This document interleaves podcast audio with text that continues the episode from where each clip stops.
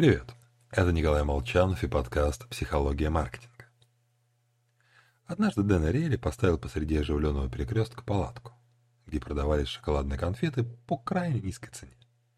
Херши Кисис за 1 цент или Лин Трюфель за 15 центов. Цена составляла примерно половину от реальной стоимости конфет.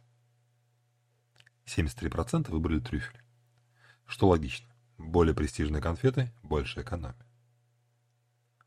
Но был сделан следующий шаг. Цену на обе шоколадки понизили на 1 цент. С точки зрения экономики ничего не изменилось. Только вот Херши теперь стали бесплатными. Трюфель по 14 центов оставались крайне выгодным предложением.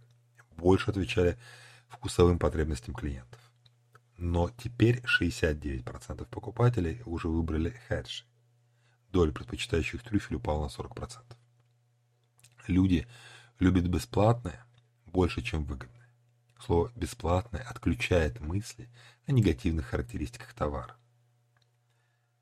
Только если мы решили дать что-то нашим покупателям даром, следим, чтобы покупатели не несли вообще никаких затрат.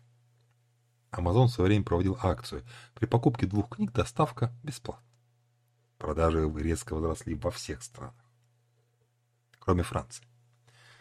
Трудом отказавшись от гипотезы «эти жадные лягушатники», компания изучила ситуацию подробнее. И выяснила, что в силу специфики почтовой службы французам все равно приходилось платить за доставку. Около 10 центов. Деньги несущественные, близкие к нулю, но весь эффект от чувства бесплатного был сведен на нет. Когда Amazon забрали и эти расходы на себя, продажи во Франции выросли аналогично другим странам. Постарайтесь дать покупателям чуточку бесплатного. Всего вам хорошего. С вами был Николай Молчан.